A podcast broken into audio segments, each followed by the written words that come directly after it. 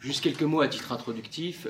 c'est un sujet, et vous avez vu qu'effectivement il y avait des applications, mais c'est un sujet notamment pour les smart contracts qui relève autant de la description que de la spéculation. Puisqu'on est actuellement dans une période de transition où il y a surtout des expérimentations et on va voir qu'il y a énormément d'interrogations, énormément de questions, notamment juridiques, mais également technologiques.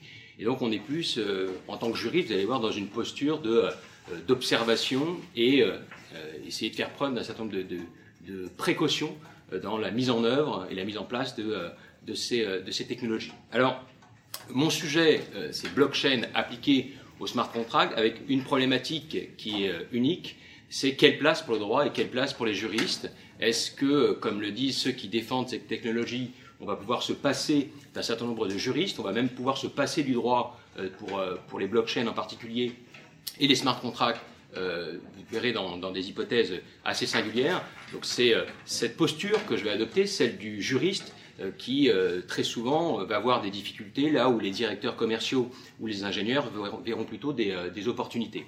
Alors très brièvement, pour savoir ce qu'est le smart contract, on a vu euh, ce qu'était la, blockchain, juste quelques mots supplémentaires pour qu'on puisse comprendre comment le smart contract s'intègre dans le cadre de la blockchain. La blockchain euh, est euh, en tout cas une technologie de stockage d'informations et de transmission d'informations, et on la présente habituellement à travers ses cas d'usage. Le premier cas d'usage le plus fréquent, c'est la transmission soit de monnaie, soit de tokens qui ont été évoqués hier. le deuxième cas d'usage, c'est la conservation, avec toutes les questions de registre, euh, les questions de euh, euh, d'horodatage, de traçabilité qui ont été évoquées. Et puis la troisième, le troisième cas d'usage, c'est l'automatisation. Automatiser un certain nombre de tâches, et c'est là justement qu'intervient le smart contract. Finalement, le, bloc, le blockchain est le genre et le smart contract serait l'espèce du genre. Et c'est celui qui aujourd'hui soulève le plus d'interrogations parce que c'est celui qui en tout cas selon les ingénieurs et les directeurs commerciaux, eh bien, serait le, plus productif et le plus innovant euh, en matière juridique, mais également en matière économique. Alors si je prends euh, le smart contract et le mode de raisonnement, il est assez simple. C'est qu'on va euh, reposer sur un syllogisme qui est assez familier des juristes, qui est le syllogisme formel. Si, alors, if, then. Si, par exemple, un train arrive en retard, alors, automatiquement, lorsque l'information entre dans la blockchain, eh bien, on va recevoir des fonds qui seront versés par euh, la compagnie d'assurance, sans intervention humaine, de manière totalement désintermédiée, ce qui permettrait justement d'aller plus vite, de réduire les coûts. Donc c'est tout l'intérêt du smart contract. Alors toujours à titre introductif, il y a deux incompréhensions euh, qu'il faut surmonter. La première, c'est que le smart contract, dans sa traduction littérale, c'est un contrat intelligent, alors que ce n'est ni un contrat, euh, ni un contrat intelligent. Ce n'est pas un contrat parce que c'est un protocole informatique, il s'agit d'algorithmes qui permettent justement de gérer des opérations contractuelles, donc un programme informatique tout simplement.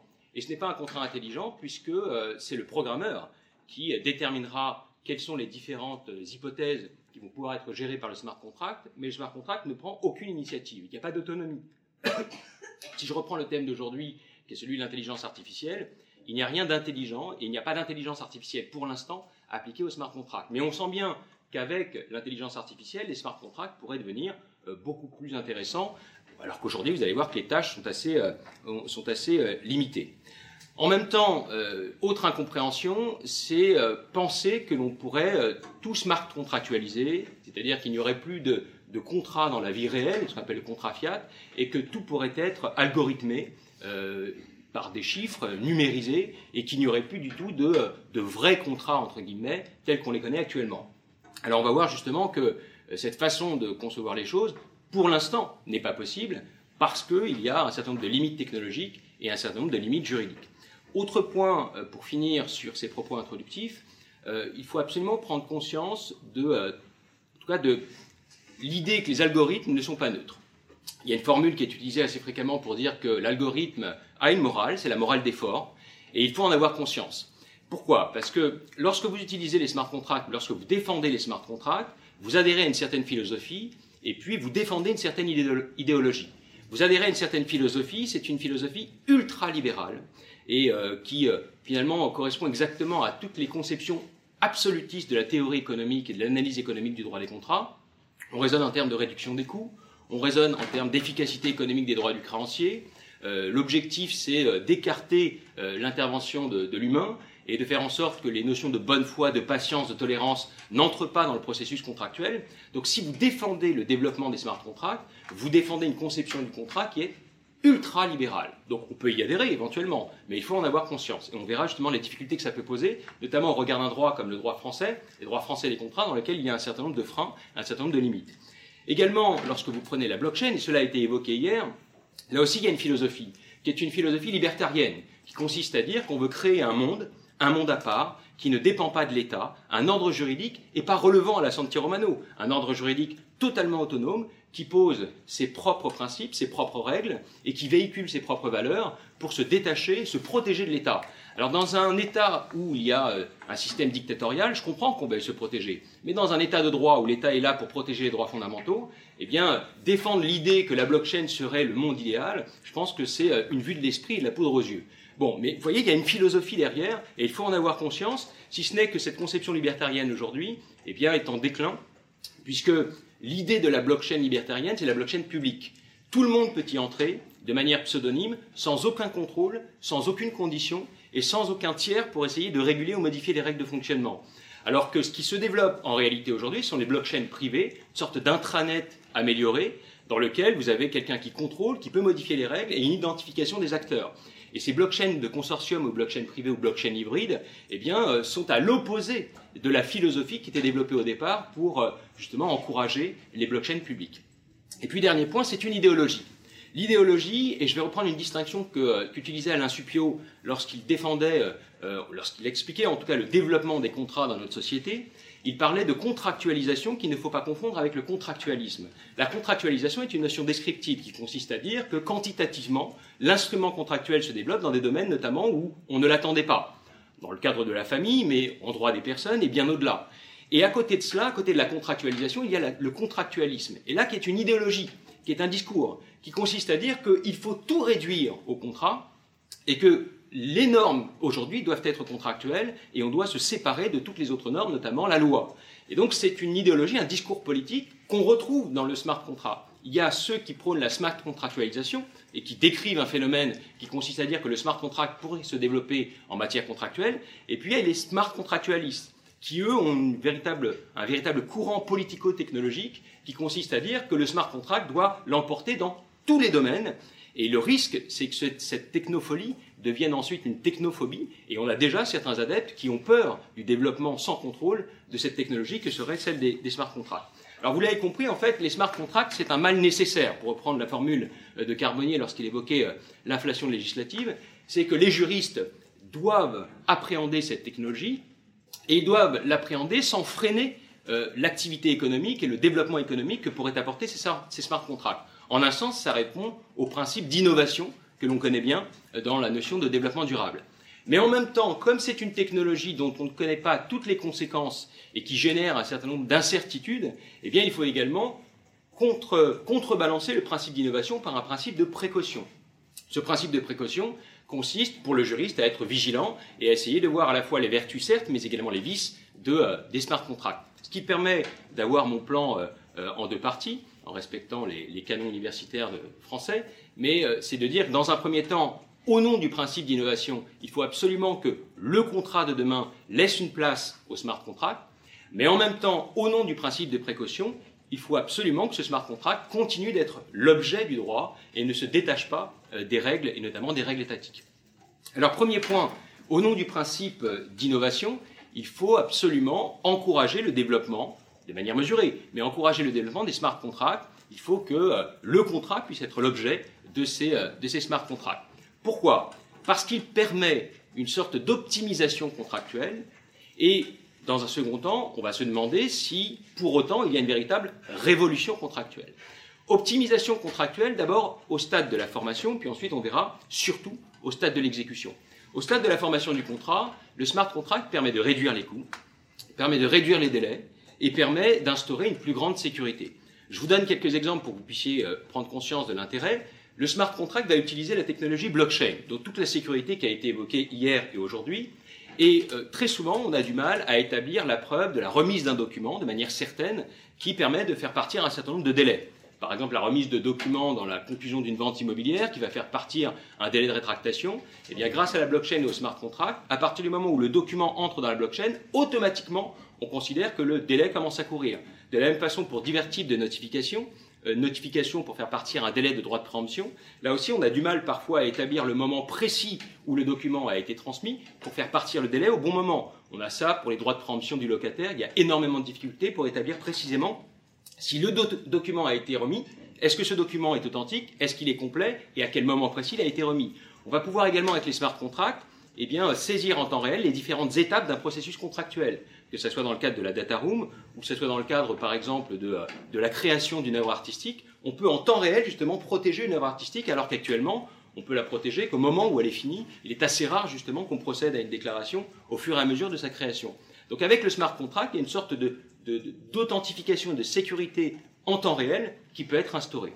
Alors, ce n'est pas au stade de la conclusion que le smart contract est le plus intéressant, mais au stade de l'exécution, puisqu'on va pouvoir automatiser un certain nombre de tâches une fois qu'un fait est accompli, qu'un document est remis ou qu'un acte euh, est réalisé, eh bien vous allez avoir une transmission automatique. Transmission automatique de quoi? Transmission automatique de fonds, par exemple. J'ai pris l'exemple tout à l'heure du train qui arrive en retard. L'information est entrée dans la blockchain. Automatiquement, les fonds sont versés à l'usager qui a été victime de ce retard, sans qu'il y ait de demande, sans qu'il y ait de tiers, de manière totalement désintermédiée et totalement automatisée. On a un autre exemple. En matière, par exemple, de garantie autonome, vous avez la garantie documentaire. Une fois qu'un document qui est prévu par la Convention est remis, automatiquement les fonds vous sont versés. Et l'intérêt de la garantie autonome, c'est qu'elle est automatique. Et grâce au smart contract, elle sera encore beaucoup plus automatique, puisqu'il suffira que le document soit remis, et remis dans une blockchain et donc authentifié, et automatiquement, eh bien, les fonds seront libérés. On peut également prévoir l'automatisation de l'exécution progressive de contrats. Je prends en droit français la vente en l'état futur d'achèvement. C'est une vente d'immeuble à construire, et au fur et à mesure de l'état d'avancement des travaux, on libère des fonds. Plus besoin de faire appel à un séquestre ou à une banque, il suffit simplement de créer un smart contract et au fur et à mesure où il est établi que vous êtes arrivé à un certain seuil de construction, eh bien les fonds sont libérés. On peut faire la même chose avec une hypothèque rechargeable en temps réel. Vous avez une hypothèque rechargeable et le moindre euro ou le moindre dollar canadien qui serait remboursé libérerait la recharge et permettrait de reconstituer une sûreté derrière. Et on pourrait justement être, faire des opérations sur mesure en temps réel grâce à cette automatisation des tâches par le biais des smart contracts. On peut également automatiser le début et la fin d'un contrat. C'est tout le marché des objets connectés avec un, logiciel qui marche assez bien actuellement qui est Slockit. Vous allez louer un appartement, plus besoin d'Airbnb. Vous avez un rapport direct avec le particulier. Vous avez votre, smartphone et puis vous le mettez devant la porte et ça vous ouvre la porte à partir du moment où il est établi que vous avez versé les fonds. Et tout est automatisé. On peut faire la même chose pour une promesse classique. Il y a une date qui est prévue pour la réalisation d'une condition suspensive. Si la date n'est pas respectée, automatiquement la promesse est caduque, sans aucune intervention humaine, et restitution éventuellement des fonds, ou éventuellement perte des fonds si on considère que euh, cet échec vous est imputable. Mais vous voyez, on, on peut aller très très vite dans des opérations contractuelles et ne plus subir l'intervention humaine. Alors, est-ce que c'est une révolution contractuelle pour autant euh, il est vrai que c'est beaucoup plus sécurisé. D'abord, on a des documents qui sont remis qui ne peuvent pas être falsifiés. Lorsque vous avez une multitude d'intervenants, que ce soit dans le transport de marchandises par exemple, ou lorsque vous avez euh, euh, euh, des, projets immobiliers complexes dans lesquels vous avez une centaine d'intervenants, eh ça permet justement d'éviter les mauvais acheminements, ça permet d'éviter qu'une personne qui fait preuve de mauvaise volonté eh ne, ne remette pas le document, ça permet de créer des plateformes où tous les documents vont être accessibles et sécurisés à tous en mettant au centre le patient éventuellement, mais même un client quelconque dans une opération comme une opération immobilière, vous avez souvent des diagnostiqueurs, l'administration fiscale, le notaire, le vendeur qui intervient. Et si vous avez l'acquéreur au milieu, il y a une plateforme numérique sur laquelle il y a l'ensemble des documents qui peuvent être accessibles, éventuellement en limitant l'accès, comme on le fait actuellement en matière de transport. Et vous voyez que c'est euh, un progrès considérable pour ce qui est de, pour ce qui est de la sécurité. Également, est-ce que c'est un processus qui est totalement désintermédié? Dans une certaine mesure, il va y avoir une désintermédiation, c'est-à-dire que les tiers de confiance, on va pouvoir s'en passer pour des actes d'une grande banalité, ce qu'on appelle les commodités. Et il est vrai que demain, probablement, Uber, Airbnb, Blablacar, qui sont des intermédiaires des plateformes numériques, pourront disparaître et être remplacés par des systèmes de blockchain et de smart contracts, avec notamment euh, l'Internet et des objets, euh, des objets connectés.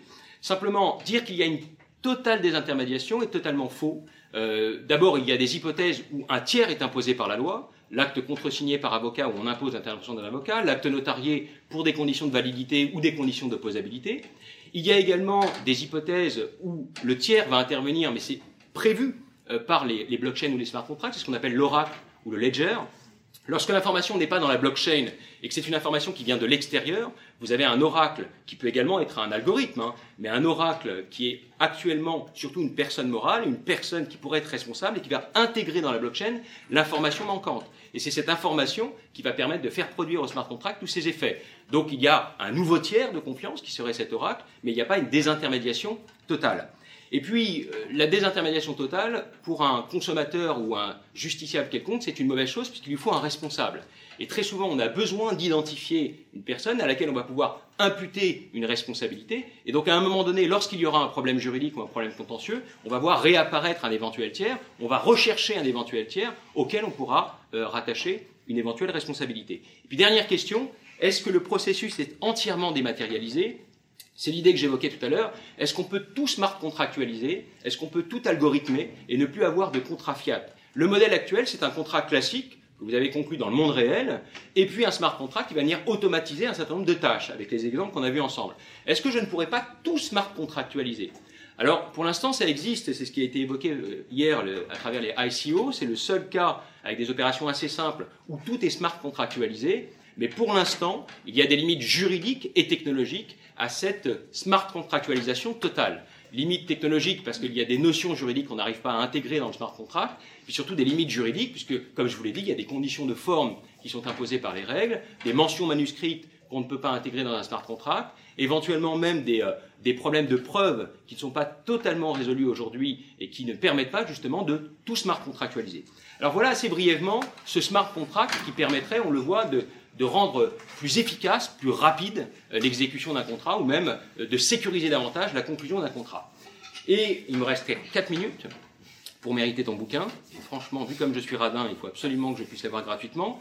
Le smart contract est également l'objet du droit. Il doit rester l'objet du droit. Et donc, en même temps qu'on développe ce smart contract pour améliorer la conclusion et l'exécution du contrat, il faut absolument penser à la manière de le réguler et de l'encadrer juridiquement. Alors on peut le faire d'abord euh, en assurant une régulation par le smart contract, en agissant sur la technologie elle-même, mais également au-delà du smart contract. Par le smart contract, il faut comprendre actuellement qu'il n'y a pas de droit, que le législateur préfère attendre de voir comment les choses évoluent, et donc en attendant, on a tout de même des acteurs économiques qui utilisent ces technologies. Comment peuvent-elles faire? Eh bien, utiliser le contrat comme on l'utilise habituellement, comme une technique de gestion des risques, c'est le terme qui était utilisé par Mousseron, et on va pouvoir, par des clauses contractuelles, limiter les risques liés au smart contract, qui certes suppriment certains risques, mais font naître, de nouveaux risques liés à cette nouvelle, nouvelle technologie. Alors quelles sont ces clauses? Les problèmes du smart contract, c'est qu'il ne gère pas l'imprévu, il ne gère pas l'imprévisible puisqu'il n'y a pas encore d'intelligence artificielle. Et donc, il va falloir prévoir des clauses de force majeure, voire des clauses de renégociation parce que les choses évoluent très vite. Clauses de force majeure, notamment lorsqu'il y a euh, des problèmes de, euh, de, de réseau qui est disponible, ou euh, de piratage, ou de corruption de données. Et dans toutes ces hypothèses-là, il va falloir encadrer les risques par des types par ce type de clauses que sont les clauses de force majeure. Également, il peut y avoir des dommages très graves et irréversibles. C'est la raison pour laquelle on doit mettre en place une sorte de compliance numérique. Euh, on va évoquer cet après-midi l'accountability, mais c'est exactement ça. C'est-à-dire des clauses par lesquelles on va imputer les risques, des clauses par lesquelles on va prévoir un contrôle des comportements, dans lesquelles on va imposer euh, des procédures et des obligations de transparence, justement pour prévenir les risques en raison de l'automaticité des smart contracts. Donc euh, ces clauses d'imputation et de répartition des risques sont des clauses auxquelles il faut, il faut réfléchir. Également, dans l'hypothèse des blockchains ou des smart contracts, vous avez un droit qui est souvent déterritorialisé où il y a une externalité très forte, et il faut prévoir des clauses attributives de juridiction, des, des clauses de choix du droit applicable. On a également des problèmes d'incertitude probatoire. Et de la même façon, comme on l'a fait, et comme on le fait traditionnellement lorsqu'on est confronté à une nouvelle technologie, prévoir des clauses qui euh, vont déterminer la charge de la preuve, l'objet et les modes de preuve. Donc toutes ces clauses contractuelles vont permettre, pendant cette période de transition, eh bien, de limiter les risques liés à l'utilisation des smart contracts. Et puis, toujours dans le cadre des smart contracts, il va falloir repenser la place du tiers, ce fameux oracle que j'évoquais tout à l'heure, qui est une nouvelle profession qui va se développer. Qui sera cet oracle? Est-ce que ce sont les institutionnels classiques, comme la SACEM par exemple, pour la SACEM ou les NPI qui pourraient jouer ce rôle d'oracle et entrer l'information dans les blockchains? Est-ce qu'on devrait accorder une place plus importante aux juristes? Certains avocats pensent qu'ils sont les mieux placés, par exemple, pour jouer ce rôle d'oracle et entrer l'information dans la blockchain, puisque ce sont des professionnels du droit et ils assumeraient une responsabilité derrière avec l'assurance euh, qui les protège. En tout cas, pour l'instant, il n'y a aucun droit spécial applicable aux oracles. On devra donc prévoir des clauses contractuelles, encore une fois, dans lesquelles on va clairement déterminer leurs obligations, l'étendue de leurs obligations, mettre en place peut-être une obligation d'assurance, puisque demain, ceux qui vont supporter la totalité des risques, si les blockchains se développent, ce sera cet oracle qui sera chargé d'entrer l'information et d'authentifier avant d'entrer l'information eh bien, euh, les différents éléments, les différentes données qui vont servir à automatiser euh, la mise en place du, smart contract. Et puis pour finir, je suis déjà en retard, euh, pour finir, il faut également penser aux problèmes qui vont au-delà des smart contracts. Il y a des problèmes de droit qui viennent en limiter pour l'instant le champ d'application. J'en évoquerai quelques-uns en droit des contrats. Comment, dans un smart contract, intégrer, par exemple, le principe de bonne foi alors, pas tant la notion de bonne foi, mais même le principe de bonne foi. Le smart contract n'est pas pour l'instant suffisamment intelligent pour essayer de moduler les règles en fonction de la bonne ou mauvaise foi, et il n'est pas capable non plus d'apprécier la bonne ou mauvaise foi euh, des différents acteurs. Comment, dans un smart contract, intégrer des notions telles que le raisonnable, le légitime, la disproportion manifeste pour l'instant, ce n'est pas possible, mais encore une fois, avec les logiciels prédictifs et l'intelligence artificielle, demain peut-être, eh bien, on aura, ce qui n'est pas rassurant non plus, mais on aura une meilleure appréhension de ces notions à contenu variable par les smart contracts. Comment combiner les smart contracts avec des règles d'ordre public Par exemple, le smart contract se caractérise par son automaticité, notamment au stade des sanctions. Est-ce que c'est compatible avec la règle d'ordre public qui veut que le juge peut accorder un délai de grâce au débiteur Dans ce cas-là, il y aura une incompatibilité. Est-ce que le smart contract ne déroge pas à cette règle d'ordre public Et dans ce cas-là, sera totalement inefficace. Le smart contract et son automaticité dans les contrats d'adhésion, puisque ce sera un contrat d'adhésion le plus souvent, est-ce que cette clause ne peut pas être qualifiée d'abusive Très certainement, face au consommateur, ou dans des hypothèses de contrat d'adhésion, eh bien, on aura affaire à des clauses abusives et le juge n'hésitera pas à priver des faits les clauses de ce smart contract. Et puis plein d'autres règles, plein d'autres règles qui vont au-delà du droit des contrats. Comment combiner le smart contract avec euh, le problème des procédures collectives, puisque cette automaticité de la sanction peut être incompatible, avec la sanction de la rupture abusive de crédit en matière de droit bancaire qui est également ici incompatible, avec le droit à l'oubli, si ce n'est que là on en fait trop à mon sens, parce qu'il n'y a pas d'information personnelle comme ça a été dit, c'est juste la marque, l'empreinte numérique qu'on retrouve sur, le, sur la blockchain, mais toutes les données personnelles sont à l'extérieur, donc il n'y a pas véritablement d'atteinte au droit à l'oubli. Et puis si c'est un droit comme les autres, il suffit d'introduire une clause dans le contrat par laquelle on renonce en utilisant le smart contract et la blockchain à son droit à l'oubli et on accepte que des informations nous concernant eh bien, ne puissent plus être effacées sur cette technologie. Alors, je ne vais pas euh, aller plus loin, juste pour vous dire que euh, ceux qui prônent que la blockchain et, le smart contract échapperaient au droit et pourraient à terme eh bien, écarter de plus en plus les juristes et entraîner une, disruption des métiers du droit, c'est totalement faux et on le voit dans deux exemples récents et je finirai par là. Deux exemples qui montrent que la blockchain et le smart contract ne peuvent pas échapper à leur destin juridique. Premier élément, c'est que la blockchain à l'origine était euh, le symbole euh, du, du, libertarien qui voudrait justement échapper à toutes les règles. Or, l'un des cofondateurs des bitcoins a, le 8 février 2018, déposé un brevet européen pour protéger la blockchain, ce qui montre que c'est euh, une philosophie totalement opposée à ceux qui avaient créé la, bitcoin au départ. Et puis le deuxième exemple, celui qui a été évoqué par Thomas hier, c'est que la Bitcoin était censée échapper à toute qualification juridique, mais pour des raisons fiscales, eh bien, on a qualifié celui-ci de bien meuble incorporel pour lui appliquer le régime des plus-values, et puis pour les revenus, eh bien, on a appliqué le, régime des bénéfices non commerciaux et des bénéfices industriels et commerciaux. Et donc finalement, ce qu'évoquait tout à l'heure euh, euh, Jean-Christophe est tout à fait vrai. Le droit peut s'adapter, mais en revanche, ici, c'est un droit qui est très strict et très rigoureux et qui pourrait éviter qu'il y ait certains abus et qu'il y ait trop de fantasmes autour des smart contracts. Merci.